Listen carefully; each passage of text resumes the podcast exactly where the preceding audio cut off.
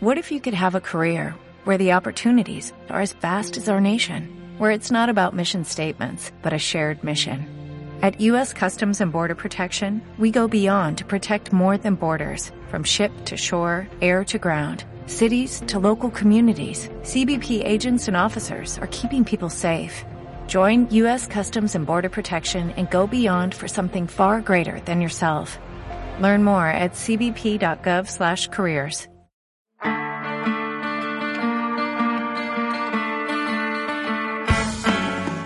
Archivos feministas.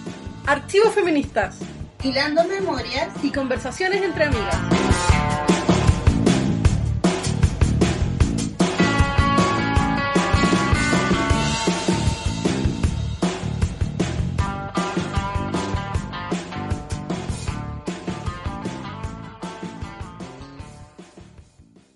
Hola, les damos la bienvenida a un nuevo capítulo de Archivos Feministas. Seguimos con nuestros programas especiales en el contexto de proceso constituyente que se ha vivido en Chile. Hemos tenido unos días de muchas emociones, de mucha reflexión también, de estar aquí permanentemente conversando sobre lo que está pasando, sobre las genealogías feministas, sobre nuestras trayectorias y también son días en que hemos conversado y nos hemos encontrado con muchas, muchas feministas que nos conmueven y que nos van a acompañar con sus voces en este, en este capítulo especial. Pero antes de seguir contándoles lo que vamos a hacer hoy día, que traemos muchas sorpresas, no puedo sino saludar a mi querida Panchiva. ¿Cómo estás? Hola Mari, bien, todo bien por aquí, con ánimo y con muchas emociones, como tú dices, ¿no? Con muchas ganas de seguir paso a paso, que es lo que está eh, con muchas ganas de seguir todo lo que está pasando con el proceso de votación que vamos a tener este fin de semana y también todavía súper emocionada y con el corazón lleno de alegría después del caupolicanazo feminista. ¿O no? Si yo digo caupolicanazo feminista, mira, la Mari sonríe y se emociona, de puro escuchar esas palabras. Sí, aquí nos embarcamos en una aventura de archivos feministas y estuvimos cubriendo este evento convocado por más de 30 organizaciones feministas en Chile, la mayoría de Santiago, pero también de otros lugares que mm, se embarcaron ¿no? en hacer esta gran reunión en el Teatro Caupolicán, que es un teatro que está en el centro de Santiago, pero en la zona centro, como tirando hacia el sur, es un teatro histórico porque también en él en otras épocas han habido así un lugar de concentración política. Y este caupolicanazo feminista también buscaba hacer un guiño y una referencia aparte de las genealogías de los feminismos en Chile porque fue un espacio en el que el movimiento feminista y el movimiento de mujeres que se levantó en contra de la dictadura cívico-militar también fue un espacio de reunión, ¿no? Fue uno de los espacios en que se generaron estos encuentros masivos de mujeres en contra de la dictadura en momentos que era muy difícil también manifestarse, que era muy peligroso manifestarse, y fue uno de los tantos espacios, así como las calles, las organizaciones populares, las organizaciones vinculadas a, a la construcción de pensamiento, que fueron conformando lo que fue y lo que es esta, esta larga historia de los feminismos, esta larga historia de resistencia y también de construcción, ¿no? De construcción social y política. Así que era, tenía toda esta carga histórica el caupolicanazo, pero también en esta conjunción de mirarlo desde hoy, ¿no? De mirarlo desde el proceso constituyente, de mirar hacia el pasado, pero también hacia el presente y el futuro. Así que sí, quedamos con el corazón llenito como que nunca habíamos hecho algo más contingente de conversar con gente, de conversar con compañeras, de preguntarles su opinión y esta vez ahí fuimos un poco quizás más desde esta línea como, como medio de comunicación, que también es lo que somos en Archivo Feminista. Fue un evento hermoso, intenso, emocionante, lleno de voces, lleno de movimientos, de colores, de sonidos y de abrazos también, no sé. Yo en todo este tiempo no me había encontrado con tanta gente querida, amigas y compañeras eh, así, así que fue súper, súper emocionante. Eh, he dicho la palabra emocionante, emoción como seis veces en este rato, pero sí, eso fue, eso fue lo que, lo que fue. Mari, hoy tenemos un programa especial, igual que el programa anterior, ¿no? Un programa centrado en lo que está pasando con la propuesta de nueva constitución y con el plebiscito que está a portas. Cuéntanos un poco cómo va a ser este capítulo, por favor. Como bien dice Panchiva, tenemos un capítulo especial. Si recuerdan a quienes nos escucharon en el capítulo anterior, también lo fue. Y vamos a continuar con estos audios, con esta invitación que hicimos a nuestras amigas y radioescuchas a que nos enviaran sus artículos favoritos de la propuesta constitución para Chile. Así que hoy día vamos a seguir en esa escucha, en esa potencia también de la lectura y de la selección dentro de una diversidad potente que tiene el texto en términos de el reconocimiento de derechos, la puesta a través de la palabra también de estos deseos, ¿no? De estos deseos de cambio hemos tenido por mucho tiempo, que obviamente no se agotan ni en el texto de la Constitución ni en el plebiscito, pero que de alguna manera logran condensar, me parece, y creo que esa es una de sus potencias, una serie de luchas que se han dado a través de mucho tiempo y que han dado distintos movimientos sociales. Vamos a escuchar esos artículos.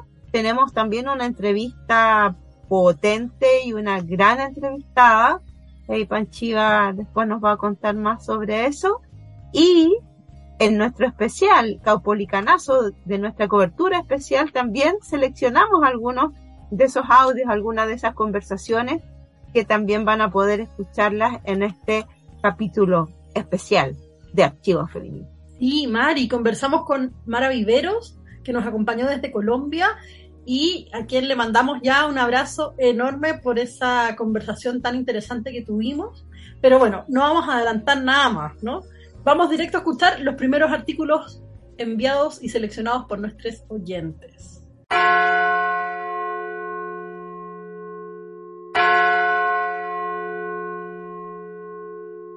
Hola, yo soy Daniela Aravena Jordán y les mando un abrazo grande a Archivos Feministas por todos sus increíbles podcasts y por estar circulando también estos artículos que son los artículos favoritos de nosotros las feministas bueno, y de quien quiera compartirlo.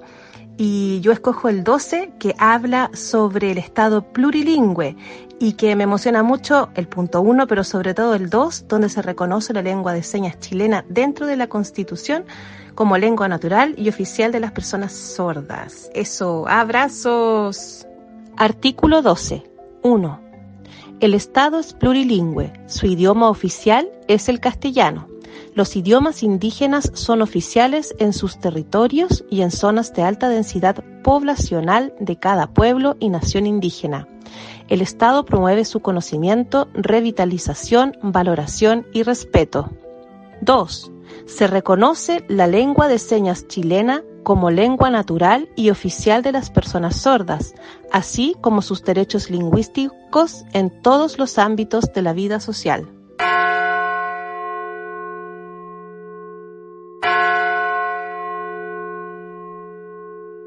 Artículo número 10. Familias. El Estado reconoce y protege a las familias en sus diversas formas expresiones y modos de vida, sin restringirlas a vínculos exclusivamente filiativos o consanguíneos, y les garantiza una vida digna.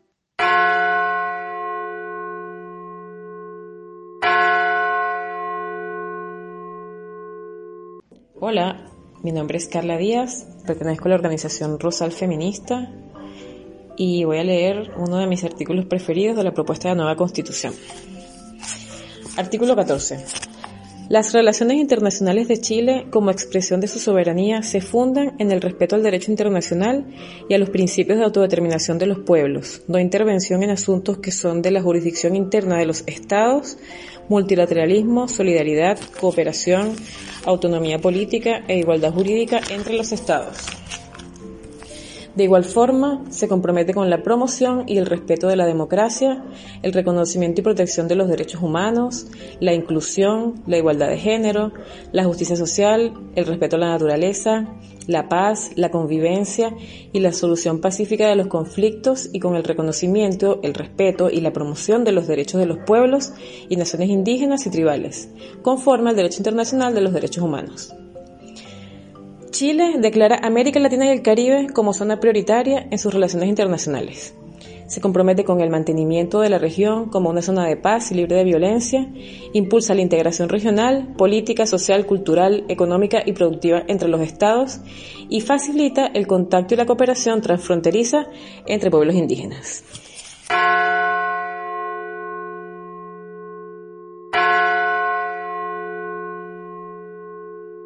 Hola, soy Hilary Giner de la Red de Cerebros Feministas eh, y elegí el artículo 49 sobre los cuidados.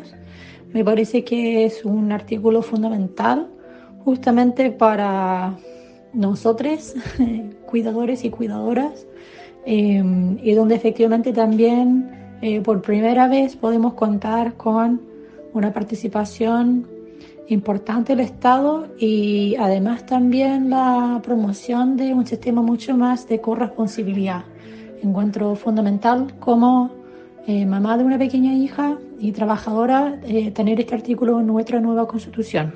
Eh, y lo que dice este artículo es lo siguiente. Primero, el Estado reconoce que los trabajos domésticos y de cuidados son trabajos socialmente necesarios y indispensables para la sostenibilidad de la vida y el desarrollo de la sociedad.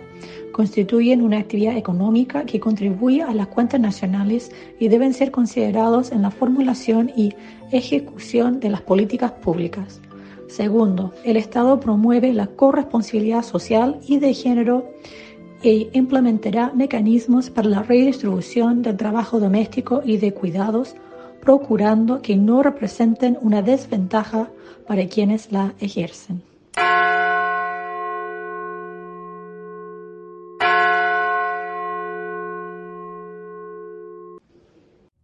Hoy en nuestra sección de entrevistas estamos súper emocionadas porque vamos a hablar con Mara Viveros, que nos visita en nuestro estudio virtual de grabación desde Colombia. Mara, bienvenida a Archivos Feministas. Gracias por aceptar nuestra invitación. Es un gusto tenerte aquí. Muchísimas gracias también por haber recibido esta invitación. Para mí es todo un placer tener la posibilidad también de hablar con ustedes. Y más en este momento en que se acerca el apruebo. Entonces, estoy también muy emocionada de poder conversar con ustedes. Muchas gracias, Mara. Y me encanta que sea el apruebo. ya decidida y con entusiasmo. Sí. Lo primero que hacemos con todas las personas que nos visitan en nuestro estudio virtual de grabación es pedirles que se presenten como ellas quieran, que nos cuenten quiénes son y lo que quieran compartir con nuestros oyentes. Bueno, Panchiva, vamos a ver cómo me, cómo me presento hoy. eh, yo creo que en relación con archivos feministas, eh, quiero decir que soy la hija de una mujer que estuvo muy implicada también en luchas de mujeres, en las luchas de las mujeres fundamentalmente por el voto en Colombia sea, eran votos por el acceso a la ciudadanía y existía una asociación que se llamaba la Unión de Ciudadanas de Colombia, de la cual hizo parte también mi madre. Entonces, si quieres, yo escuché en mi casa hablar justamente de las mujeres, de la importancia de los proyectos autónomos de las mujeres. Eh, y también tuve un ejemplo de una madre eh, luchando por su independencia, que después de tener seis hijos comenzó a estudiar en la universidad trabajadora social también, eh, después comenzó una maestría en sociología y alguien pues muy curioso intelectualmente. Entonces yo creo que eso también me marca porque el modelo, el modelo de madre era una, una, madre que estaba buscando respuestas, que era curiosa, que no tenía no se las sabía todas y en ese sentido pues interesante. Y también después eh, podría decirte que yo me acerqué al feminismo también de una manera que tiene que ver con mi propia historia con mi padre. O sea, soy hija de un hombre negro del norte del Cauca, de una, de una mujer blanco mestiza del interior de Colombia. Yo creo que también ser la hija de esas dos personas, pues también marcó bastante mi historia. Eh, mi padre al mismo tiempo también alguien implicado en las luchas por los derechos del pueblo negro en Colombia. Si bien en ese momento estamos bajo la ideología del mestizaje, pues no se podía hablar de raza, pero él sí hablaba, digamos, de la importancia de, del avance de las, de las personas negras y de su región, que era pues el Cauca. Eh, y en, en, lo particular podría decirte que yo llego también descubriendo el feminismo a través de Angela Davis, pero por una casualidad. Es decir, recuerdo que me regalaron un libro, que son poemas que ella escribe cuando está en la cárcel y que me marcaron mucho, me impactó mucho la forma en que ella escribía los testimonios de esas mujeres.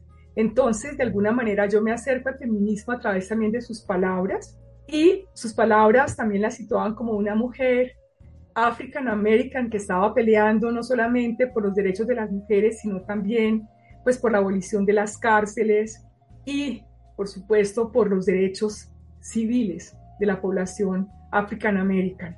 Entonces, también mi historia está de alguna manera asignada pues por todos esos encuentros y luego pues también hice parte, siendo muy joven, estudiando el pregrado en la universidad, del grupo organizador del primer encuentro feminista latinoamericano y del Caribe. Nunca me imaginé que participar en ese espacio eh, iba a ser tan importante, que iba a ser, digamos, como un evento histórico.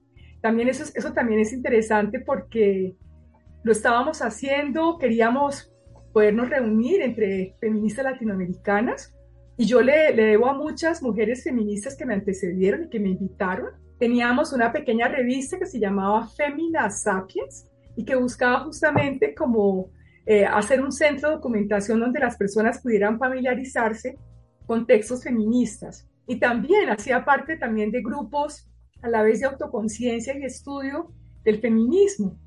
Por el momento en que, en que viví también, eh, por supuesto, estuve militando en la izquierda y salí también de los grupos de izquierda eh, por el feminismo, con, con, grupos de amigas que también encontraba, pues, encontrábamos también como límites en las propuestas de la izquierda de ese entonces.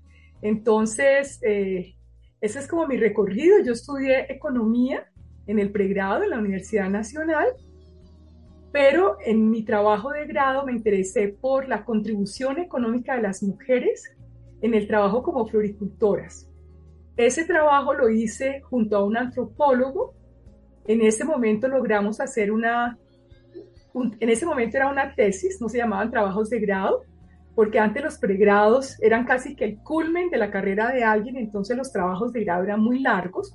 Hice un trabajo sobre la participación de las mujeres en la agricultura colombiana con este amigo antropólogo y cuando sustenté mi trabajo en economía me decían, Mara, pues creo que te ganó la antropología, ese trabajo es más antropológico que económico. Y eso también, eh, pues, me hizo repensar lo que era la economía y me hizo descubrir la antropología. Entonces, después, para el posgrado, empecé a estudiar antropología. Y pues llegué en la mitad de los ochentas a Francia, en un momento, si quieres, en que no era el momento del auge del feminismo, pero donde por supuesto que existían mujeres feministas y también eso es fundamental, ¿no? Como empezar a sentir que en cualquier lugar al que llegues las mujeres feministas son como un pedacito de, patria o por, lo menos la posibilidad de tejer relaciones eh, humanas importantes. Y fue un momento en que descubrí muchas cosas, pero no solamente, quiero decir, cuando vas a París, no solamente descubres Francia, sino todas las migraciones, todas las historias coloniales. Es decir, ir a Francia también fue descubrir, tener compañeros de estudio palestinos, palestinas, eh, africanas, africanos, o sea, del Medio Oriente y por supuesto ya ya no importaba que yo fuera colombiana, me volví como latinoamericana, porque había en ese entonces pocos estudiantes eh, colombianos. Y mi trabajo de tesis es sobre, ya, ya me, me reoriento por otro lado, y es sobre representaciones de salud y enfermedad, pero también me interesaba mucho la relación, es decir, la experiencia de la salud y la enfermedad relatada por hombres y mujeres y ver cómo también el género estaba influyendo en esa manera de, experimentar el cuerpo y relacionarse con la enfermedad. O sea que, digamos, son temas que nunca me han abandonado.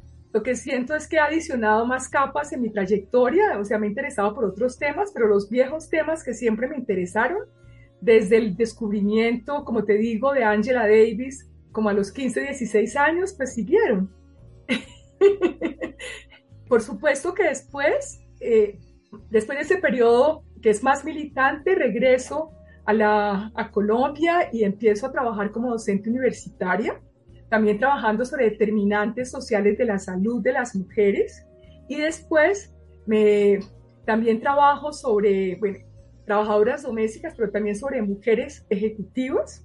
Y trabajando sobre mujeres ejecutivas, me empiezo a interesar por los hombres que acompañaban a estas mujeres que tenían, digamos, cargos importantes tanto en el sector público como en el privado. Y a partir de allí también empieza mi reflexión sobre hombres y masculinidades. Y esta reflexión sobre hombres y masculinidades, por supuesto, la hago desde una perspectiva que a la vez es feminista y que empieza a dar los primeros pinitos de una perspectiva interseccional, porque me interesaba entender que también esto de, la, de las identidades masculinas tenía que ver con otros vectores de opresión que eran importantes en Colombia, como eran los vectores relacionados con la etnicidad o con lo étnico-racial, que en ese momento yo no lo nombraba así, tenía que escudarme en lo que en ese entonces se describía como culturas regionales que ha sido como la manera de hablar de diferencias étnico-raciales en Colombia, ¿no? Entonces te decía que la gente de la costa era la gente que era más negra, la gente de la selva o la parte amazónica era la gente que era más indígena y en el centro andino era la gente blanca o mestiza. Entonces, bueno, de distintas maneras eh, he abordado pues muchos temas, he hecho un largo recorrido, pero también he sido una militante, digamos, académica en el sentido de abrir un espacio para los estudios feministas y de género en la universidad, lo cual no ha sido evidente, porque si bien, y, comparto mucho eh, las críticas que hay al proceso de institucionalización de los estudios de género, es decir, todo lo que perdió de filo crítico el género al institucionalizarse, creo que también en la larga historia ya de la Escuela de Estudios de Género en la cual llevo más de 20 años, yo siento que las generaciones jóvenes están reclamando ese filo crítico y en ese sentido todo el tiempo nos están recordando, nos están interpelando para que ese feminismo académico tenga relación con lo que pasa en la sociedad, en la calle. O sea que no podemos estar, digamos, como en una urna de cristal o, protegidas del mundo. Y lo que me parece hermoso es que esas interpelaciones hoy llegan del lado de nuestras estudiantes, que tienen que ver también con la renovación de los feminismos por las nuevas generaciones. Entonces, pues también he, tratado de documentar eso y he escrito sobre también cambios en lo que, en, el feminismo, ¿no? Es decir, esos, esos giros hacia lo interseccional, eh, pero también ese giro hacia lo comunitario, y, ese, y digamos el reclamo todo el tiempo del vínculo entre el mundo académico y el mundo militante para erosionar esas fronteras. Eso podría decirte que ha sido como mi recorrido y, trayectoria. Muchas gracias, Mara. También te doy la bienvenida. Increíble escuchar acá este recorrido que nos hace. Y la pregunta que, queremos hacerte a continuación se conecta con, lo que con lo que nos estábamos lo que nos estabas diciendo que de alguna manera también aquí nos cuentas el, recorrido cómo es el, tu primero tu primer acercamiento a los feminismos, ¿no? Pero nos gustaría también poder saber cómo eh, eso repercute hoy día, ¿no? Y creo que tiene mucho que ver con lo último que decías, cuáles son las transformaciones que vas viendo en la manera de entender, de investigar, pero también de actuar políticamente desde los feminismos, desde este momento inicial o esta entrada, no sé, pues entre los años 80 o lo que fue el primer encuentro eh, feminista latinoamericano y del Caribe hasta ahora, ¿no? En términos de las posibilidades de cambio y de continuidad que se dan también desde ese momento hasta ahora. Pues mira, yo creo que en los 80 estuve, ah, digamos, como, como muchas feministas de ese entonces, o sea, es un proyecto feminista que es más radical.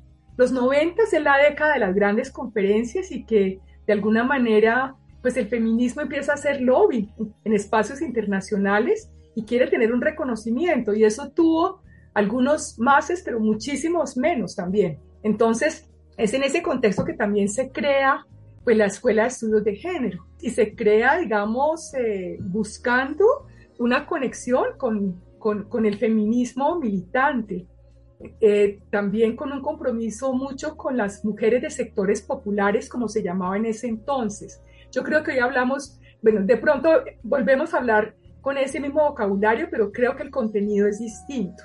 Podría señalar que en el último tiempo, en el, el 2010, invitamos a Angela Davis, como te digo que era el ídolo de mi juventud, a la Universidad Nacional, y ese es el primer momento en que la universidad, es decir, la Universidad Nacional, la Escuela de Estudios de Género, como que asume casi que de manera explícita una perspectiva interseccional en su aproximación.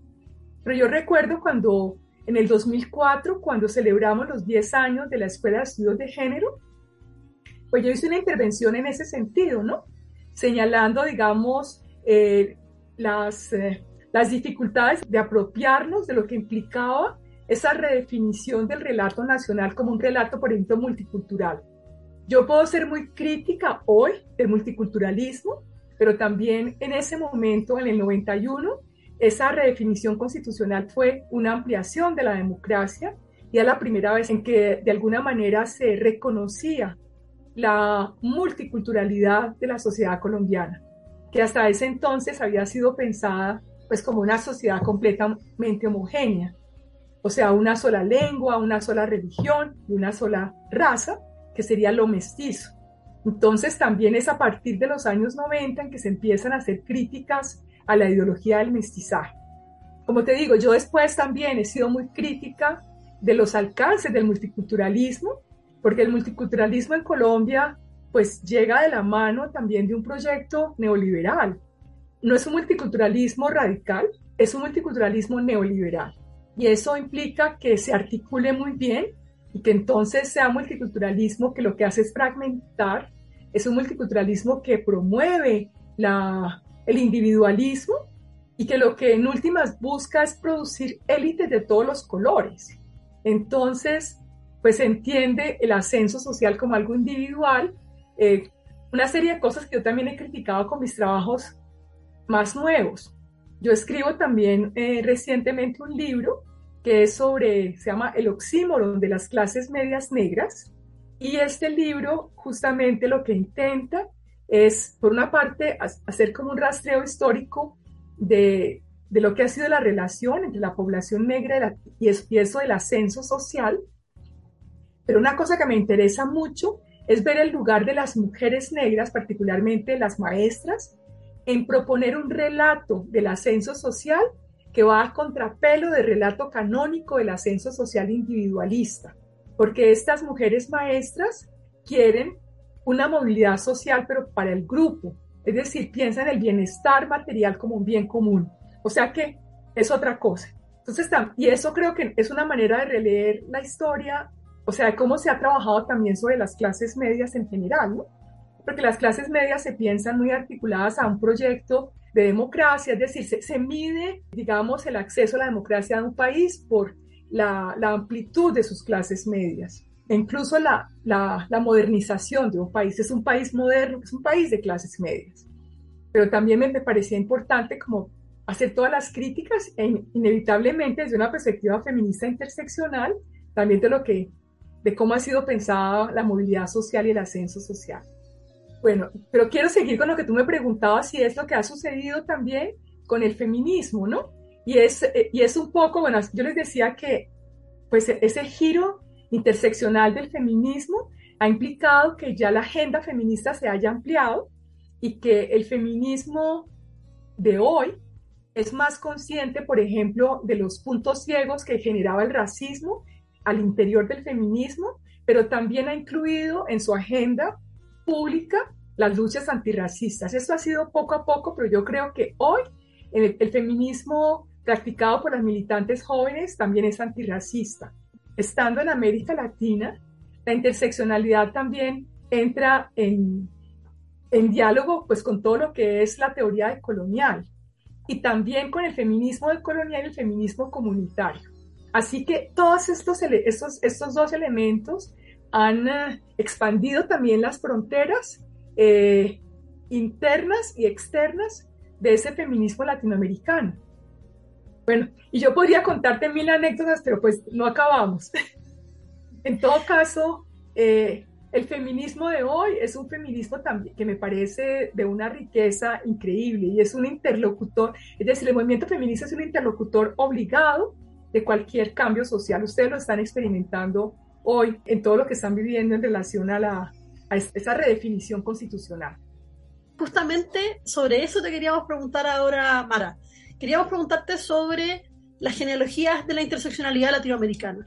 Porque cuando escuchamos la palabra interseccionalidad, pensamos en, bueno, pensamos en Angela Davis, pensamos en Bell Hooks, pensamos en Kimberly Crenshaw, pensamos incluso, bueno, en Combahee River Collective y también pensamos, no sé, en Ansaldúa o Terry Moraga, el trabajo de esas escritoras y de esas eh, teóricas feministas. Pero América Latina, desde otros lugares, quizás con otros nombres y en tiempos similares, ha tenido desarrollos sumamente interesantes para pensar en eso y tú has trabajado eh, harto en eso. Entonces cuéntanos, por favor, sobre cómo has pensado tú esas genealogías latinoamericanas de la interseccionalidad. Gracias por la pregunta, me parece muy interesante. Podemos hablar de dos momentos. Podemos hablar de los años 80 y situarnos eh, de, forma coetánea, eh, nombrando, por ejemplo, tanto a Bell Hooks en Norteamérica, pero al mismo tiempo nombrando a Lelia González en Brasil, o nombrando, digamos, a Sueli Carneiro eh, pero particularmente a Lelia González en los ochentas, ¿no? También haciendo propuestas muy interesantes en relación con la interseccionalidad, hablando de, de, esos entrecruces eh, constantes entre racismo y sexismo para explicar las particularidades de las experiencias de las mujeres negras brasileras. Pero eso comienza antes. O sea, mujeres también, por ejemplo, como Beatriz Santos, habían eh, colocado el tema dentro del Partido Comunista. Es decir, habían puesto en la agenda del Partido Comunista Brasilero la, digamos, la cuestión de las mujeres negras. O sea, que eso también viene de atrás.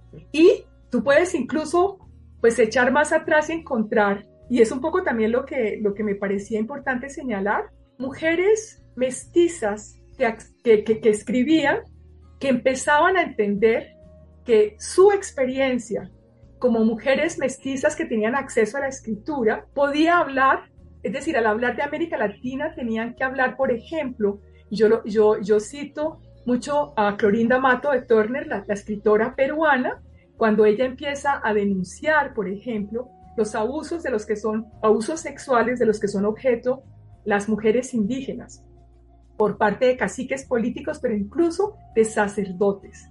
Entonces, eh, estas mujeres mestizas eh, veían ese tipo de, situaciones opresivas que vivían mujeres contemporáneas o, también incluso eh, pintoras como Tarsila do Amaral en Brasil, cuando ella representa eh, justamente a, la, a esta madre nodriza negra, que es la madre de los niños brasileños. Esto está retomado de forma muy interesante por eh, Lelia González cuando ella trata de entender el lugar que tienen las mujeres negras en la transmisión de la cultura brasilera, porque son las, las, las madres, las nodrizas, las que tienen la relación más carnal y cercana con esos bebés y las que los, de alguna manera, hacen que ellos ingresen en el mundo de la cultura brasilera y les enseñan un portugués que, que tiene acentos como el pretogués, porque es un es un portugués que no es el portugués probablemente de su padre y su madre biológica, sino es un portugués que también tiene, pues digamos, toda la sensorialidad que aporta esa nodriza negra. Pero, pero digamos, son cosas muy subvaloradas. También eh, Rita Segato en el Edipo Negro, pues habla de, de, ese punto ciego de la cultura brasilera que, que niega esa relación primigenia con, la, con esa nodriza negra. Bueno, todo ese tipo de, reflexiones hacen que la genealogía de la interseccionalidad en América Latina tenga que dar cuenta de este tipo de historias que estoy relatando, que podrían parecer como anécdotas descosidas, pero no, nos están hablando de realidades muy concretas. O sea, ¿quiénes educan a los niños, a las niñas? O sea, ¿quiénes los, los incorporan en el mundo de la cultura, del lenguaje?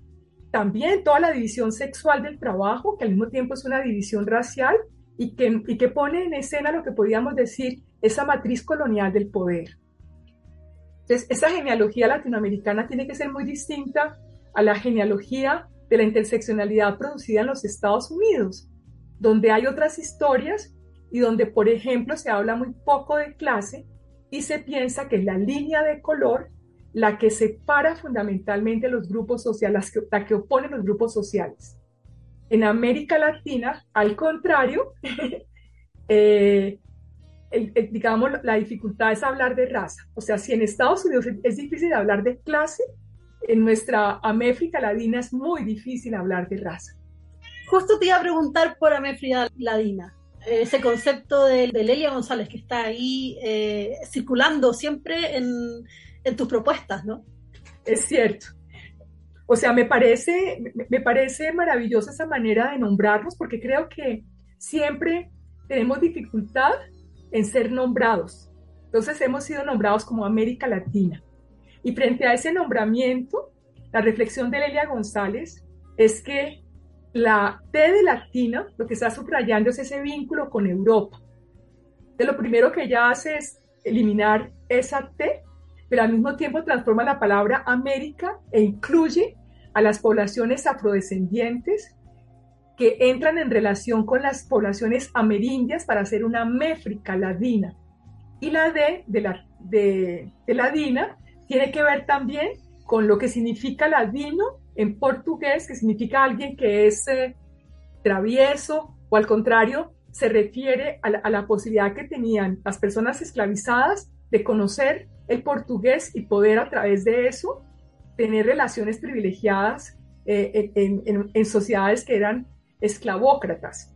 O sea, la ladinidad tiene que ver con eso, con esa capacidad de manejar las relaciones de poder bueno, e, ella desarrolla mucho el concepto más bien de amefricanidad, pero me gusta mucho lo de améfrica ladina porque está subrayando, digamos, la presencia también de, pues, de la población afrodescendiente en nuestra América. Y, y, otra cosa que es muy importante en el trabajo de Lelia González es cuando ella subraya esa neurosis colectiva compartida en América Latina, una neurosis que proviene de la negación de esa ancestralidad plural. Es decir, si bien a veces reconocemos la ancestralidad plural, lo hacemos de manera retórica, pero en la práctica siempre estamos subrayando todo lo que nos vincula con Europa. No importa que seamos el extremo occidente, pero queremos ser occidente.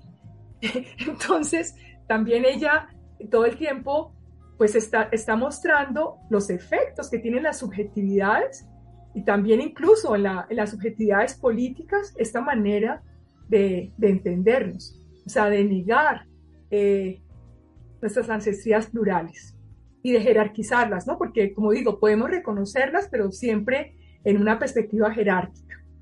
Muchas gracias, Mara. Seguimos como profundizando un poco en algunos de estos conceptos y de estos procesos, ¿no? A los que te has ido acercando y que también son como tan, o una parte tan importante de, de los procesos históricos de la región, ¿no? Y de los propios procesos de, de cambio, pero también de, de, reacción conservadora, ¿no? Que también es algo que estamos viviendo eh, muy fuertemente, o sea, que no, no, es que sea ahora y antes no, pero hoy día también tenemos una reacción conservadora o un tipo de fundamentalismos que han ido adquiriendo eh, características particulares también. Entonces, queríamos preguntarte, por eso, ¿no? ¿Por qué o de qué manera resulta importante pensar en, en fenómenos como este concepto de ideología de género que se ha instalado desde ciertos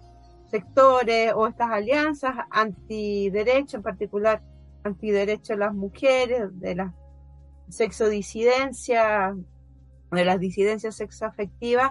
Entonces, ¿por qué, cómo ves este fenómeno y también por qué e sería importante pensarlos transnacionalmente y de manera interconectada también, ahí con, lo que estabas diciendo antes en torno a la interseccionalidad. Gracias también por tu pregunta, Mari. Pues mira, tendría que decir que en los 90 estábamos hablando de la llegada del feminismo a la escena de las grandes conferencias internacionales. Entonces, podemos decir que eso puede ser el proceso de institucionalización del feminismo, pero al mismo tiempo era una, una entrada muy disruptiva. Es decir, es desde el feminismo que aparecen, por ejemplo, los derechos sexuales y reproductivos. Y esto generó muchas dificultades en, los sectores conservadores, comenzando por el Vaticano. Entonces, es también en los noventas que se empieza a desarrollar toda esa crítica a lo que se empieza a llamar como ideología de género. O sea, eso data de los noventas y es algo que es transnacional. Digamos, ha aparecido desde ese momento, pero ha tenido manifestaciones distintas en contextos eh, internacionales.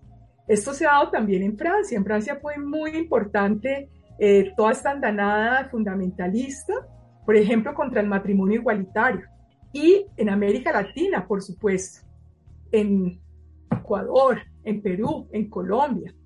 Es decir, en Colombia, en, pues justamente cuando estábamos en pleno proceso de paz, una de las maneras de oponerse al proceso de paz era asociando eh, a las FARC con todo lo que era heterogéneo es decir, todo lo que no era masculinidad blanca, heterosexual y dominante.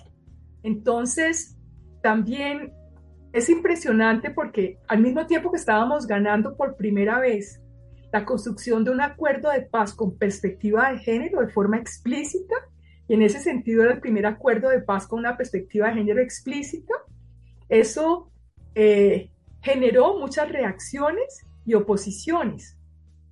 Teníamos una ministra de Educación que claramente se había presentado como una, una ministra que no era heterosexual y empezaron, es decir, y cuando esta ministra estaba liderando una reforma de los manuales de convivencia escolares, empezaron a, plantear que esos manuales de convivencia escolares lo que estaban pretendiendo era inocular la homosexualidad desde la tierna infancia y que iban a desposeer a los padres del derecho sagrado que tienen los padres a decidir sobre la educación de sus hijos. Entonces, lo, lo, que a mí me parece perturbador de lo que sucede en ese contexto es cómo se van articulando distintos fundamentalismos. El fundamentalismo religioso, pero también los sectores más conservadores en términos políticos, que se oponían al proceso de paz y a la posibilidad de abrir un acuerdo con, en ese momento, las FARC. Y como algunos sectores también de la Iglesia Católica y algunos sectores evangélicos se unen en su campaña de defensa de la infancia, pero esas mismas personas son, las, son quienes van a, participar justamente con el no frente al, plebiscito que quería reprendar los acuerdos de paz. Entonces, es esa articulación que se da entre sectores conservadores que me parece muy reveladora, que se expresa en Colombia, pero que también tú puedes ver que se expresa eh, en Brasil. Es decir, la, propuesta de Jair Bolsonaro es una propuesta también que todo el tiempo está articulando blanquidad, masculinidad es una propuesta que es a, la vez heterosexista, que es racista, que es clasista y que al mismo tiempo pues lo que busca es, es eliminar como otras formas de mundo. También hay un fundamentalismo en el sentido de, eliminar cualquier ontología que critique la modernidad, por ejemplo. Es decir, son cosas que se empiezan como a superponer, porque también eso es otro elemento interesante de la interseccionalidad vista desde América Latina. Aquí no solamente tenemos que hablar de género, de clase y de raza, sino también hay una opresión diferente, que es una opresión que tiene que ver con esas jerarquías ontológicas, jerarquías entre mundos. Eso es también como una particularidad de, América Latina. Y yo creo que probablemente, pues ustedes lo deben eh, tener en cuenta con todo el debate de la plurinacionalidad, porque el debate de la plurinacionalidad también ha puesto en evidencia distintas maneras, distintas visiones de mundo. Y es eso también lo que se quiere eliminar. Se quiere tener una visión única del mundo esa, y esas visiones de mundo implican relaciones diferentes con la naturaleza. fue. Entonces, es para decirte que hay como una especie de alineación por arriba de todas estas opresiones. Y estos sectores conservadores de hoy, esa es la novedad, no solamente son conservadores en términos, digamos, religiosos, sino también en términos políticos. Eso quiere decir que tienen proyectos a la vez clasistas, extractivistas, de modelos extractivistas y racistas. Y por supuesto son sexistas y heterosexistas. Justamente yo creo que, esta potencia feminista de la que estábamos hablando se vuelve muy disruptiva y mucho más esta, esta potencia feminista que estábamos describiendo precisamente como una potencia que lo que hace es generar coaliciones y desde abajo generar posibilidades subversivas. Bueno, ahí tenemos una pregunta que está súper conectada con esto que tú nos estabas contando. Tú estuviste en Chile hace pocos días, nos vimos por Zoom, en un, en un encuentro que iba a ser en persona, pero que al final fue por Zoom, y queríamos preguntarte una pregunta que es doble, ¿no? Por una parte, ¿cómo estás viendo tú desde allá, desde Colombia, lo que está pasando acá en Chile, teniendo los antecedentes de todo lo que pasó en Colombia respecto al acuerdo de paz? Y también, ¿Cómo sentiste estando acá lo que está pasando aquí en Chile? ¿no? En las conversaciones, en, los espacios en los que estuviste eh, y también en, no sé, en la sensación general de, caminar, de estar en el lugar en que te quedaste, no sé. ¿Qué nos puedes contar sobre eso y por qué, es, por qué es tan importante seguir conversando sobre este proceso? Bueno, tuve muchos, eh, mi, mi, visita a Chile me, me impactó mucho de distintos modos. Por una parte, pues muy positivamente, porque en los encuentros que tuve, por ejemplo, con las compañeras de la coordinadora 8M, me daba cuenta como de toda la cualificación que había vivido el grupo en todo este proceso que comenzó pues con el estallido social de 2019, que de alguna manera después se continúa eh, con este proceso tan particular de construcción de la, pues de, la constitución. Es decir, es ese proceso en que justamente es un proceso construido desde abajo, donde el feminismo tiene un lugar que nunca había tenido antes. Entonces, pues eso, eso, eso es muy alentador, es realmente fuerte. Y pues eh, ya, ya lo hemos dicho varias veces, es, una, es la primera constitución paritaria Aquí en Colombia hablamos de un 34%, es decir, la paridad no, es una cosa que ya hemos logrado. O sea, creo que eso es fundamental. Y la paridad no es únicamente numérica, es una manera de entender el mundo. Eh, esto creo que es algo que es muy, muy importante, es muy relevante. Al mismo tiempo, es una constitución que por primera vez sale de, esa, de ese relato de la identidad nacional chilena como una identidad homogénea y que empieza a reconocer la plurinacionalidad. Yo me pregunté muchas veces qué relación, estando en Chile para conectar como las, como las preguntas mías, ¿no? ¿Qué relación podía tener la paridad con la plurinacionalidad?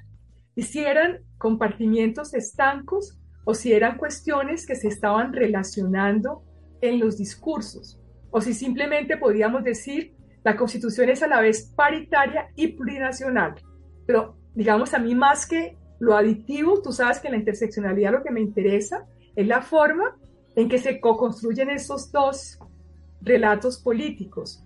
Y yo lo que veo en, Chile es un intento, pero al mismo tiempo la dificultad, porque eso no es una tarea sencilla.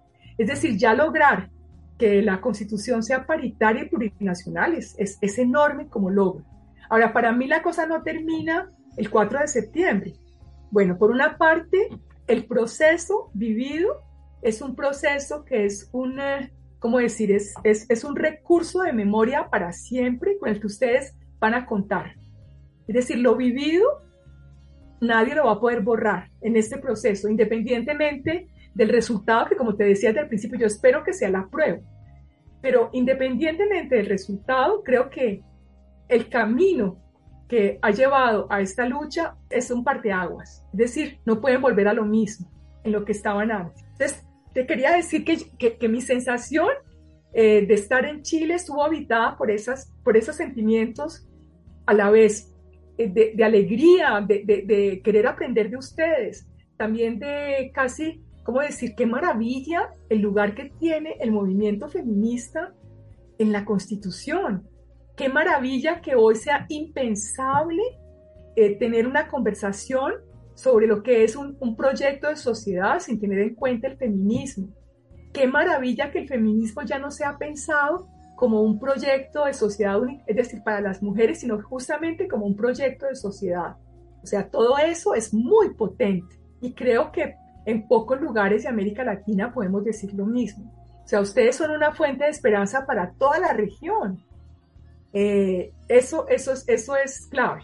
O sea, aquí hemos vivido procesos también muy interesantes, pero digamos, tal vez por la experiencia que tuve, la presencia del feminismo era muy fuerte.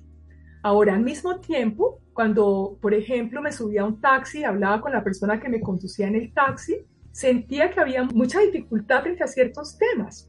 Incluso un taxista que me hablaba de, no, es que ahora los, los aborígenes quieren todos los privilegios. A mí me impactó mucho esa frase. O sea, hacía rato no escuchaba la palabra aborigen y por otra parte hablando de los monopolios. Y, claro, entendía también toda la, pues, la dificultad de hacer que este proyecto de sociedad del que estamos hablando se ha apropiado pues de manera masiva, porque no es tan sencillo. A pesar de todos los esfuerzos de los que fui testigo de hacer pedagogía, y eso me impresionó, es decir, el espíritu militante que, que digamos, habita a, las, a todas las personas chilenas con las que yo me encontré es muy fuerte y es, es maravilloso.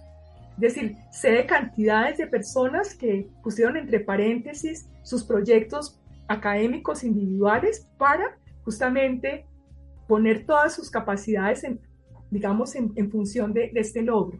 O sea, de eso no me cabe duda. Y no solamente, digamos, todo lo que ha sucedido en las calles, decir, desde abajo. Entonces, por eso te digo, por una parte está todo eso que es muy esperanzador, por otra parte también es eh, asistir a lo que señala Mari cuando me hace la pregunta sobre los fundamentalismos, por supuesto que todos estos cambios generan muchas reacciones.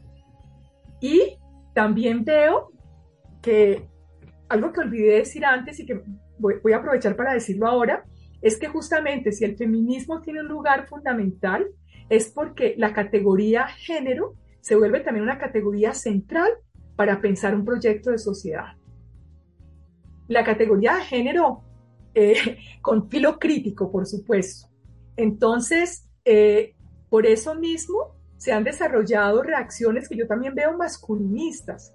Hemos hablado poco de las dimensiones de género de esas reacciones, eh, digamos, conservadoras, pero creo que no hay que olvidarlas, porque esas reacciones conservadoras son masculinistas y homófobas, tienen mucho temor de, de perder el monopolio del poder, así de sencillo. Y lo que las mujeres estamos disputando es otra manera de entender el ordenamiento del mundo. O sea, nada menos. eso, es muy radical. Eh, entonces también hay, reacciones frente a eso, reacciones fuertes. Me pregunto también eh, qué pasa con esas, esas generaciones. En Colombia, por ejemplo, se habla mucho de, de, de todos esos jóvenes del sector informal que son víctimas del neoliberalismo y que no necesariamente tienen una perspectiva emancipadora. A veces son personas que apoyan mucho eh, discursos conservadores. No sé, no, sé, no sé cómo es el caso en Chile. Yo estuve preguntando sobre eso eh, y me dijeron que tal vez también estaba haciendo así en Chile. En Colombia se vio eh, frente a, a las elecciones, ¿no? Es decir, la juventud, la gente que votaba por primera vez, yo creo que votó fundamentalmente por, por, pues por el proyecto del pacto histórico y llegó a la presidencia a Petro, pero no hay que desconocer que también esos algunos jóvenes estaban apoyando el otro proyecto y que son jóvenes desencantados de la política, eh, realmente muy neoliberalizados y muy escépticos. Bueno, una cosa que yo vi maravillosa es como la, la, alta politización de la sociedad chilena. Eso da gusto bueno, yo la primera vez que fui a, Chile no tenía esa misma sensación, es como algo que, he visto que, ha aumentado, ya que se ha reforzado. Pero sobre todo lo que vi nuevo fue como el lugar del feminismo, sin ninguna duda.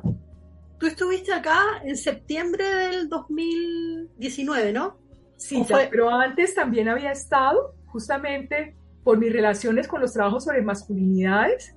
Eh, incluso estuve en el primer, el, primer encuentro internacional sobre hombres y masculinidades que se hizo en el 98. Esa fue mi primera relación con Chile. Por supuesto, es otro momento. Y también, pues, tengo una gran amiga que, que es una feminista histórica, que es Teresa Valdés.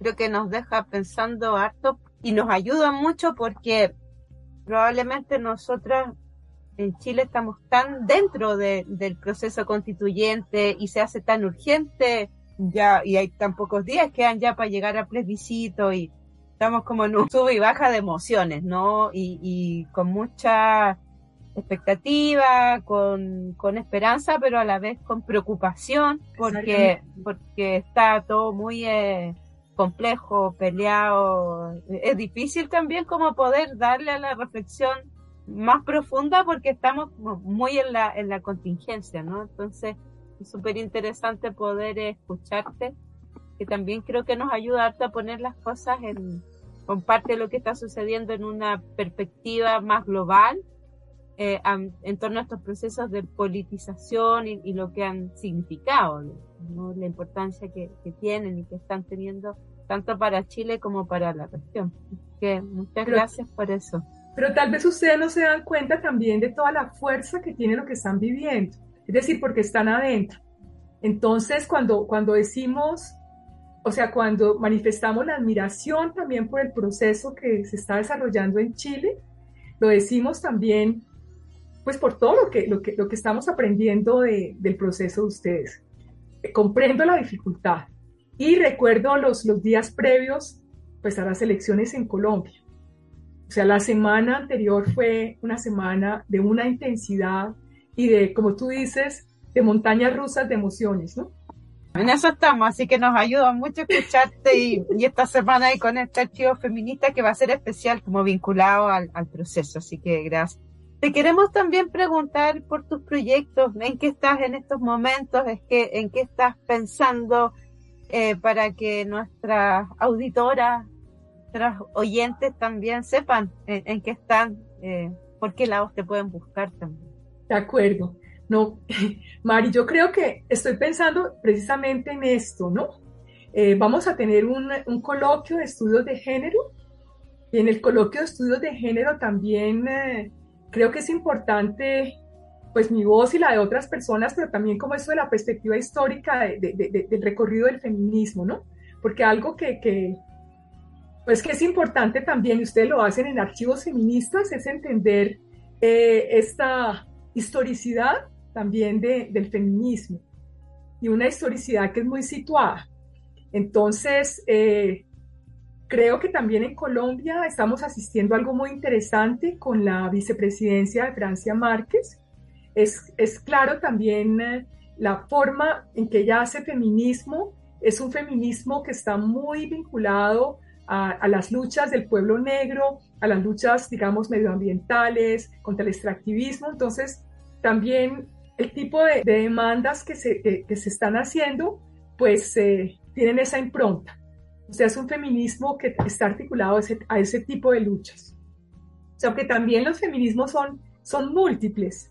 Eh, pero me interesa mucho el proceso colombiano, por supuesto, y justamente la posibilidad de esas articulaciones, no pensar que el feminismo que, que, se federa en torno, por ejemplo, la defensa del derecho eh, a, la libre opción a la maternidad, sí, que defiende el, derecho al aborto es uno, y el, y el, y el que está eh, peleando contra el extractivismo minero es otro. O sea, justamente es muy interesante como, como esas posibilidades de, de interpelaciones mutuas me gusta también todo lo que está sucediendo. En este momento también estamos a puertas de publicar una boletina. Nosotros tenemos una boletina anual en la Escuela de Estudios de Género y en este caso nuestra boletina número 10, llevamos 10 años haciéndolas, se llama Difracciones Feministas sobre Hombres y Masculinidades. Y lo que nos interesa es ver lo que ha pasado con los hombres y las masculinidades cuando se encuentran con el feminismo. Es decir, qué tipo de desplazamiento se produce en los hombres, qué pasa eh, cuando los hombres en, el espacio universitario se encuentran con el feminismo. Por supuesto, no podemos ignorar cómo todas las universidades latinoamericanas están golpeadas por la presencia la violencia basada en género, cómo tratar de encontrar respuestas que no sean las respuestas únicamente, pues, vindicativas o punitivas, entendiendo, digamos, también todas las frustraciones eh, que, que, que, experimentan las jóvenes universitarias frente a, las, a las pobres respuestas institucionales frente a las violencias basadas en género. Es decir, las universidades se han quedado cortas frente a toda, el, digamos, como la fuerza de las demandas de las mujeres jóvenes. Todo eso me interesa como documentarlo, es decir, estoy asistiendo a un momento de gran efervescencia mis trabajos intentan eh, estar al lado de todas esas cosas que van pasando. Bueno, yo creo que eso sería lo que, lo que estoy haciendo hoy Estoy también eh, en una investigación que trabaja sobre culturas del antirracismo, entonces también me interesa mucho entender esa relación, es decir, cuando, cuando el arte ya deja de ser definida como se definía antes frente a lo bello, es decir, y es, es, es una, una redefinición completa de lo que implica lo estético, lo estético también muy vinculado a lo político. Es decir, ustedes también lo han vivido. Los activismos de hoy también eh, se amparan del arte para amplificar, transformar, desplazar sus, sus eh, demandas. Eso es muy interesante. Vamos a decir del arte y las comunicaciones. Tienes toda la razón, del arte y las comunicaciones. También otra, otra cosa novedosa para mí es el lugar justamente que tiene hoy, pues todo el tema de las redes sociales en, en el feminismo.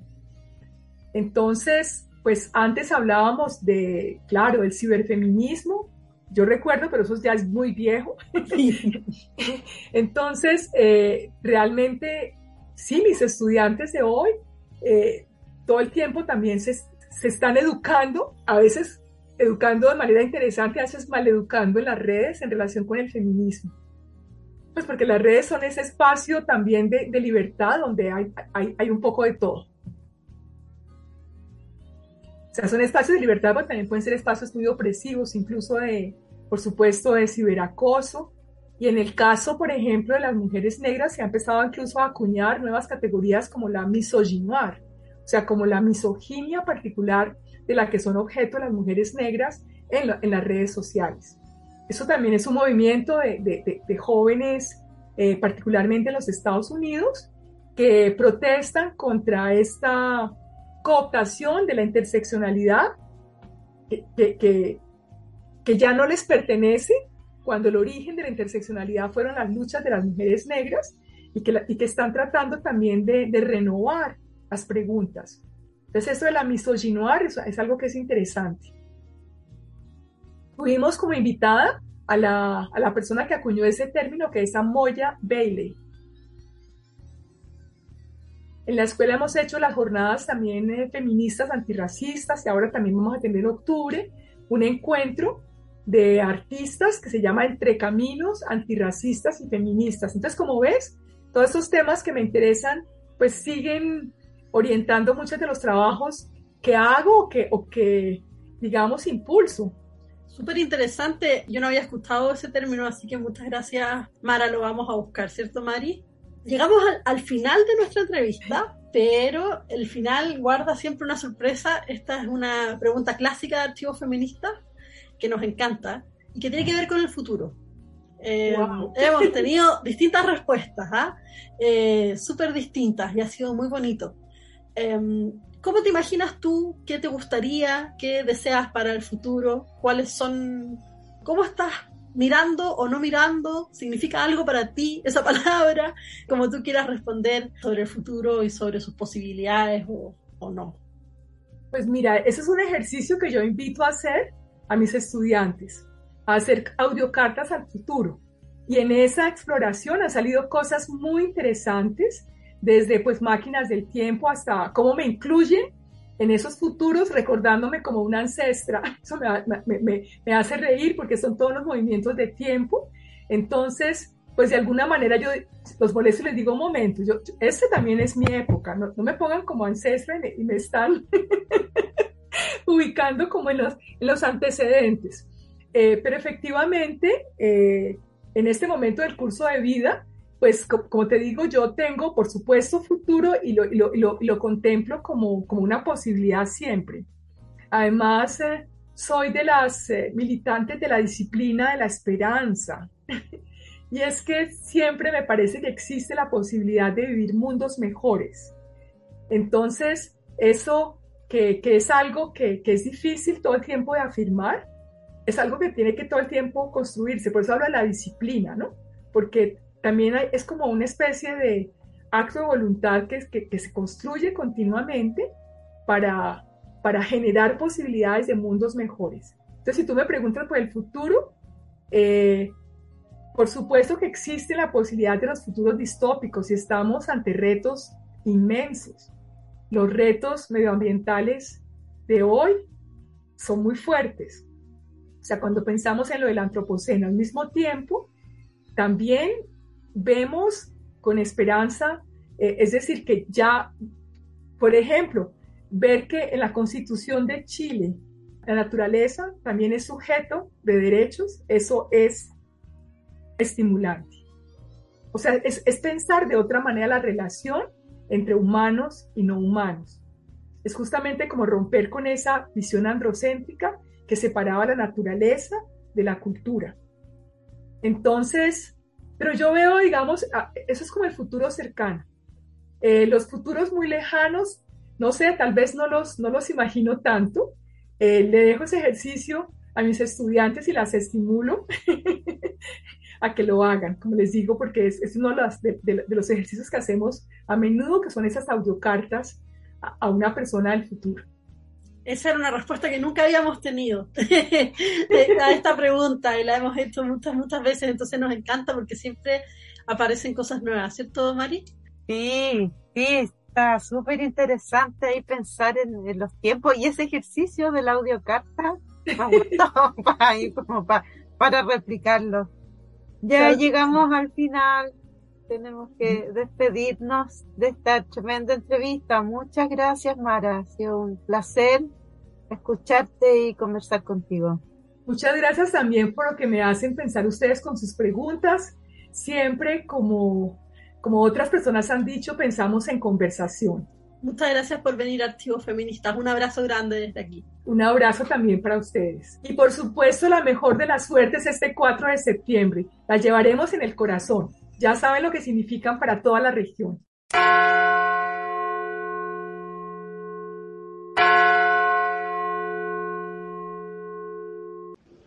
Hola, mi nombre es Catalina Jiménez. Soy profesora y madre. Artículo 26. Niñas, niños y adolescentes son titulares de los derechos establecidos en esta Constitución y en los tratados internacionales de derechos humanos ratificados y vigentes en Chile. 2. El Estado tiene el deber prioritario de promover, respetar y garantizar los derechos de niñas, niños y adolescentes, resguardando su interés superior, su autonomía progresiva, su desarrollo integral y su derecho a ser escuchados y a participar e influir en todos los asuntos que le afecten en el grado que corresponda a su nivel de desarrollo en la vida familiar, comunitaria y social. 3. Niñas, niños y adolescentes tienen derecho a vivir en condiciones familiares y ambientales que permitan el pleno y armonioso desarrollo de su personalidad. El Estado debe velar porque no sean separados de sus familias, salvo como medida temporal y último recurso en resguardo de su interés superior caso en el cual se priorizará un acogimiento familiar por sobre el residencial, debiendo adoptar las medidas que sean necesarias para asegurar su bienestar y resguardar el ejercicio de sus derechos. Asimismo, tienen derecho a la protección contra toda forma de violencia, maltrato, abuso, explotación, acoso y negligencia. La erradicación de la violencia contra la niñez es de la más alta prioridad para el Estado y para ello diseñará estrategias y acciones para abordar situaciones que impliquen un menoscabo de su integridad personal, sea que la violencia provenga de las familias, del Estado o de tercero. 5. La ley establecerá un sistema de protección integral de garantías de los derechos de las niñas, niños y adolescentes, a través del cual establecerá responsabilidades específicas de los poderes y órganos del Estado. Su deber de trabajo intersectorial y coordinado para asegurar la prevención de la violencia en su contra y la promoción y protección efectiva de sus derechos. El Estado asegurará por medio de este sistema que, ante amenaza o vulneración de derechos, existen mecanismos para su restitución, sanción y reparación.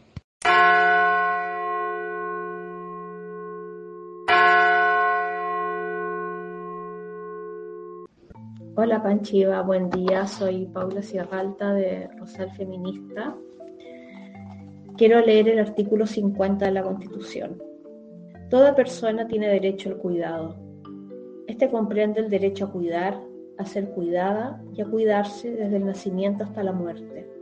El Estado se obliga a proveer los medios para garantizar que el cuidado sea digno y realizado en condiciones de igualdad y corresponsabilidad. El Estado garantiza este derecho a través de un sistema integral de cuidados, normas y políticas públicas que promuevan la autonomía personal y que incorporen los enfoques de derechos humanos, de género e interseccional. El sistema tiene un carácter estatal, paritario, solidario y universal, con pertinencia cultural. Su financiamiento será progresivo, suficiente y permanente. Este sistema prestará especial atención a lactantes, niñas, niños y adolescentes, personas mayores, personas en situación de discapacidad, personas en situación de dependencia y personas con enfermedades graves o terminales. Asimismo, velará por el resguardo de los derechos de quienes ejercen trabajos de cuidado.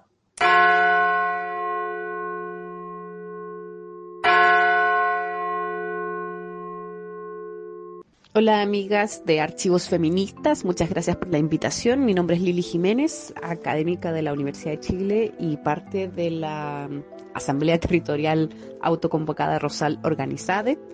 Y les voy a leer el artículo 57 de la revista y dice, Toda persona tiene derecho humano al agua y al saneamiento suficiente, saludable, aceptable, asequible y accesible es deber del Estado garantizarlo para las actuales y futuras generaciones. Segundo inciso. El Estado vela por la satisfacción de este derecho atendiendo las necesidades de las personas en sus distintos contextos. Y artículo 58. La Constitución reconoce a los pueblos y naciones indígenas el uso tradicional de las aguas situadas en territorios indígenas o autonomías territoriales indígenas. Es deber del Estado garantizar su protección, integridad y abastecimiento para que nuevamente los ríos fluyan libres.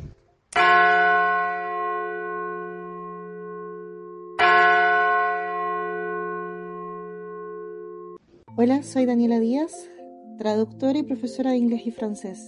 Elegí el artículo 40 porque veo que este artículo afecta directamente no solamente a mí, sino que también a mis estudiantes. Veo cómo la educación sexual integral el autocuidado, el consentimiento, pero además el respeto a sus diversidades y sus expresiones de género, hoy día les puede cambiar la, vida y generarles un mejor futuro. Artículo 40. Toda persona tiene derecho a recibir una educación sexual integral, que promueva el disfrute pleno y libre de la sexualidad, la responsabilidad sexoafectiva, la autonomía, el autocuidado y el consentimiento, el reconocimiento de las diversas identidades y expresiones del género y la sexualidad, que erradique los estereotipos de género y que prevenga la violencia de género y sexual.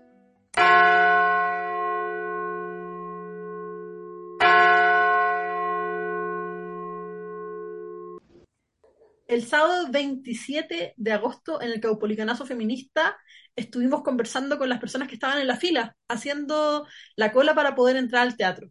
Se calcula que hubo 5.000 personas ese día en Caupolicán y la fila era enorme. Daba la vuelta al teatro, y pudimos recorrerla conversando con distintas personas que estaban allá afuera esperando para entrar, bien temprano en la mañana, eran como las nueve y media de la mañana. Y hablamos con harta gente. Invitamos a todas las personas que nos están escuchando a revisar nuestro Instagram porque ahí van a poder ver todos los videos y los audios que grabamos. Ahora hicimos una pequeña selección. Vamos a tener cuatro. Vamos a escuchar a María Eugenia, a Valentina Rojas Rojo de Activeras Sin Fronteras, a algunas compañeras de la red de historiadoras feministas y a Carol Cariola. A todas ellas les mandamos un abrazo y les damos las gracias por responder nuestra pregunta, que era por qué es importante estar aquí hoy y por qué este acto es tan significativo para las feministas del país.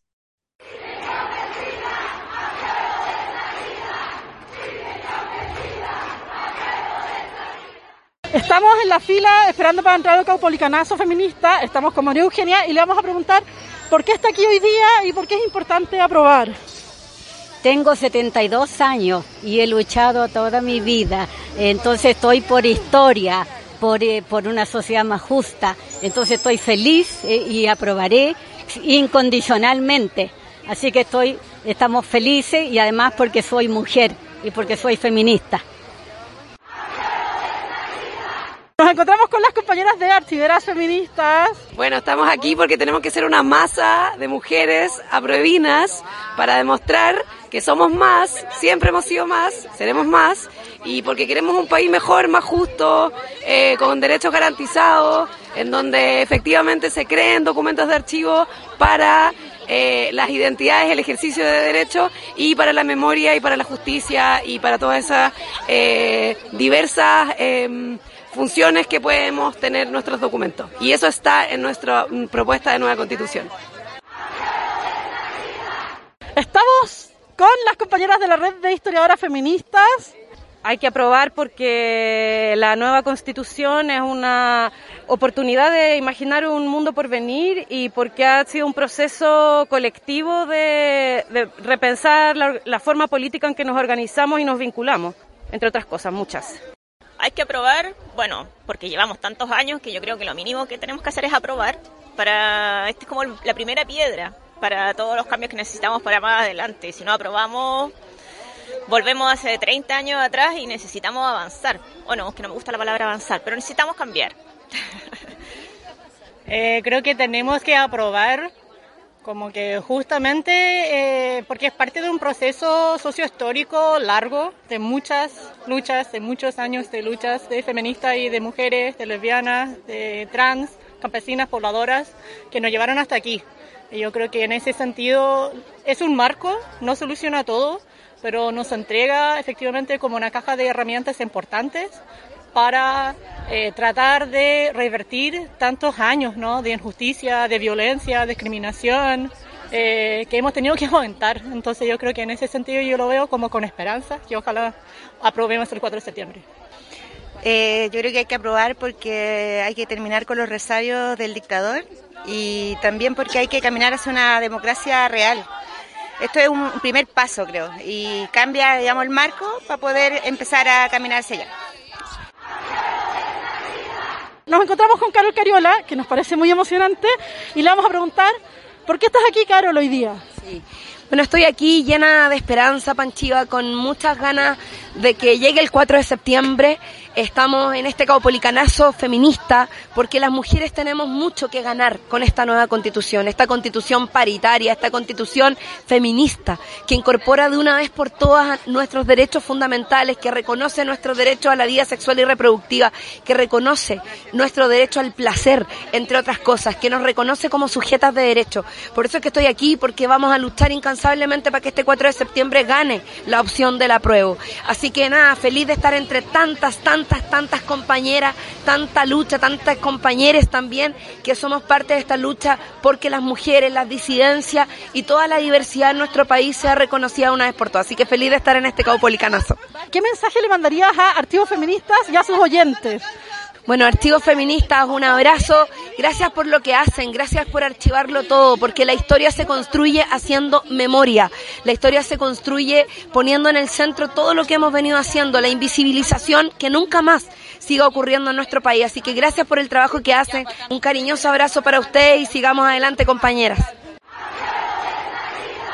Qué lindo los audios que escuchamos recién y esto no fue todo, porque dentro del teatro también recogimos impresiones, hablamos con amigas, con amigas conocidas y otras que no conocíamos de antes, y también tenemos una selección de algunos de esos audios con la misma pregunta, ¿no? ¿Por qué estar ahí?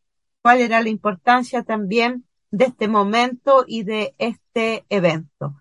Así que agradecimientos a todas quienes contestaron generosamente a nuestras preguntas y fueron parte de este archivo feminista especial y también a todas las que están ahí en nuestro Instagram, lo pueden buscar en nuestras redes sociales. Y en este segmento van a escuchar unas voces muy potentes que amamos. Va a estar Rita Segato, nuestra querida Adriana Gómez, Claudia Rodríguez y Elisa Loncón.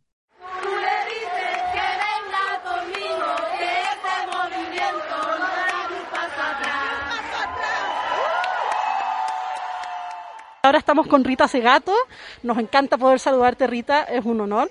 Estamos para Archivos Feministas y queremos preguntarte por qué estás aquí y por qué es tan importante estar hoy en este evento aquí en Chile. Estoy aquí y en primer lugar enormemente emocionada y como mujer que argentina y también brasileña por haber vivido muchos muchos años en Brasil también eh, porque este es un proceso para América Latina. O sea, este es un proceso chileno, eh, fundamental para Chile, un viraje, ¿eh? una, entrada en otro tiempo, realmente la llegada a la democracia, ¿no? la posibilidad de aprobar, de escribir, pensar y aprobar una nueva constitución es el paso hacia afuera del periodo oscuro. Que se inicia con el golpe de 1973. Y mi presencia aquí yo creo que representa que eh, las mujeres de América Latina eh, somos una red con sus diferencias, con sus diferencias eh, regionales, territoriales, nacionales, raciales, étnicas y todo lo que podamos imaginar, pero somos una red de mujeres, todas juntas. Entonces los ojos de América Latina esta semana están aquí y los ojos de las mujeres latinoamericanas que tienen conciencia de serlo, que tienen conciencia de género, están mirando a Chile. Lo considero un proceso fundamental no solamente para Chile, sino para todo el continente.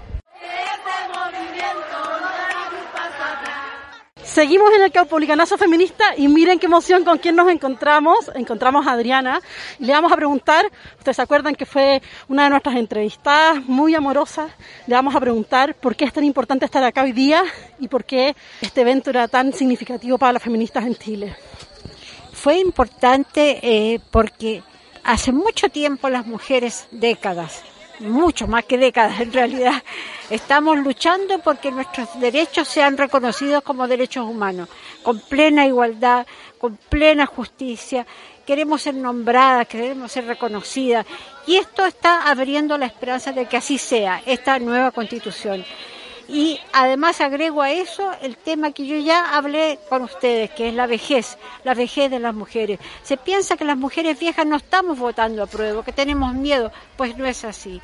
Nosotras tenemos memoria, tenemos esperanzas y creemos que este es el camino correcto. Y a pesar de que somos viejas, vemos futuro para nosotras y para el resto de generaciones de mujeres y disidencias. Este movimiento estamos en la parte de atrás del teatro y le vamos a preguntar a Claudia Rodríguez, nuestra compañera, por qué está aquí y por qué es importante estar aquí hoy día. Bueno, estoy aquí porque hay una mirada feminista que dice que sí tenemos que estar acá, ya, y que además también eh, por otra parte, el activismo, siento que tiene que estar, el activismo trans, travesti, tiene que estar involucrado en lo que pasa en Chile y por lo tanto entonces queremos apoyar el apruebo, queremos promover que la compañera, que la comunidad trans, ¿no es cierto?, eh, vaya a votar y vote a apruebo porque queremos transformaciones, porque queremos cambios, queremos que se deje de presionar para que nada cambie, queremos que todo cambie. Estamos muy emocionadas porque nos podemos encontrar con Elisa Loncón, una persona que admiramos y queremos muchísimo, aunque no nos conozcamos directamente. El movimiento feminista y la lucha de las mujeres viene desde muy lejos y también vamos a muy lejos. Y necesitamos estar juntas, necesitamos tener fuerza y tener una voz común y un camino que nos conduzca a conquistar los derechos que nosotros por el cual nosotros hemos luchado. Por eso es importante este evento para ratificar nuestro voto por el apruebo por una nueva constitución. Todas las mujeres de todo Chile, de todos los rincones, a todas tenemos que llegar este 4 de septiembre y decir entre todas un fuerte apruebo.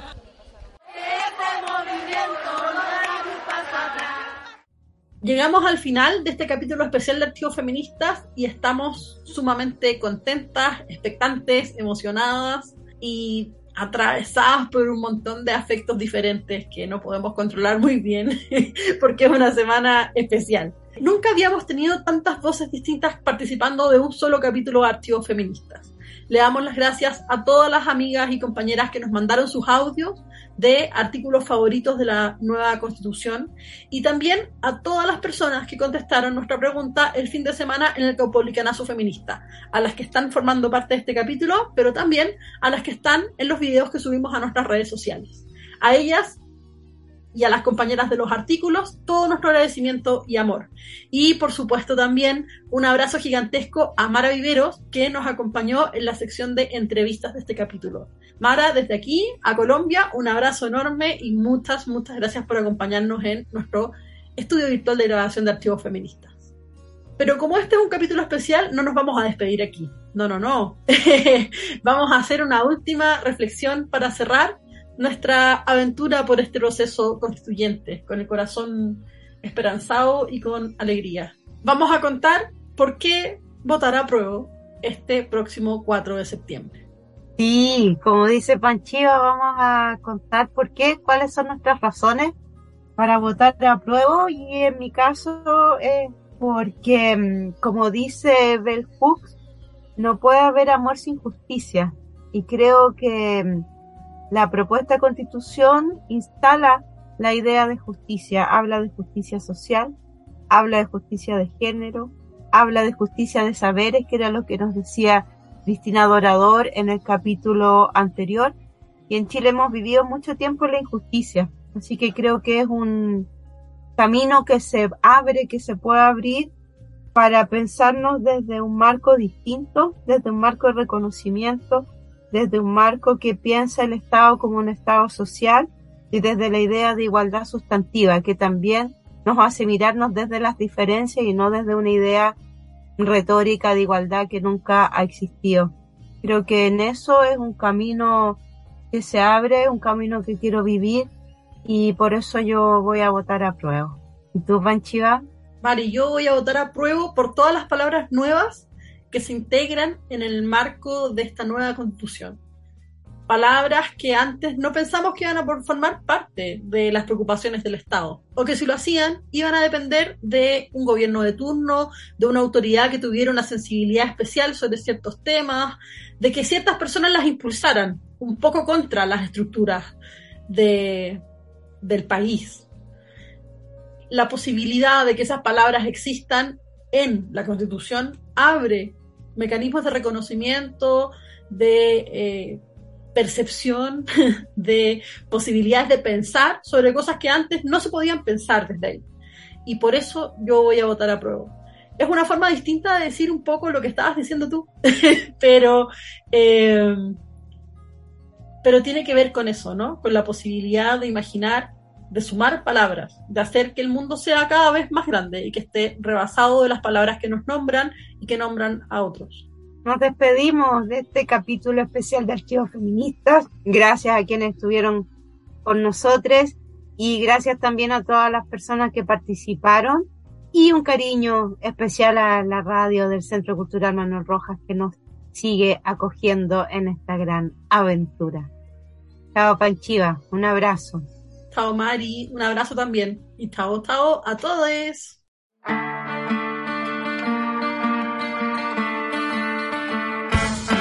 Archivos feministas. Archivos feministas. Hilando memorias y conversaciones entre amigas.